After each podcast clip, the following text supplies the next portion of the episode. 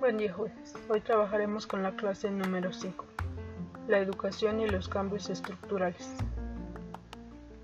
Para Marx, la educación fue una de las aportaciones más importantes, entendida como un mecanismo que sustenta y reproduce a las diferencias sociales, en el que afirmaba que el capitalismo es la escuela que imita a la fábrica o el centro de trabajo, ya que se reproduce la división entre el trabajo físico y el intelectual.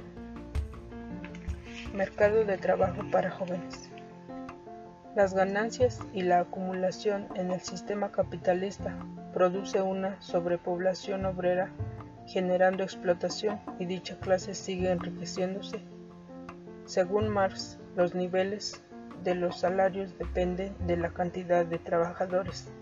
Entre más sean, menos es su pago, y entre menos profesionistas o de oficio, más alto es su salario.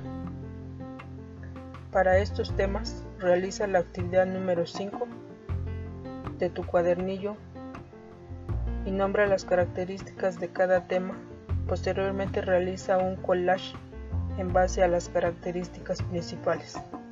Recuerda que el collage se realiza con una serie de imágenes, ya sean dibujos o recortes.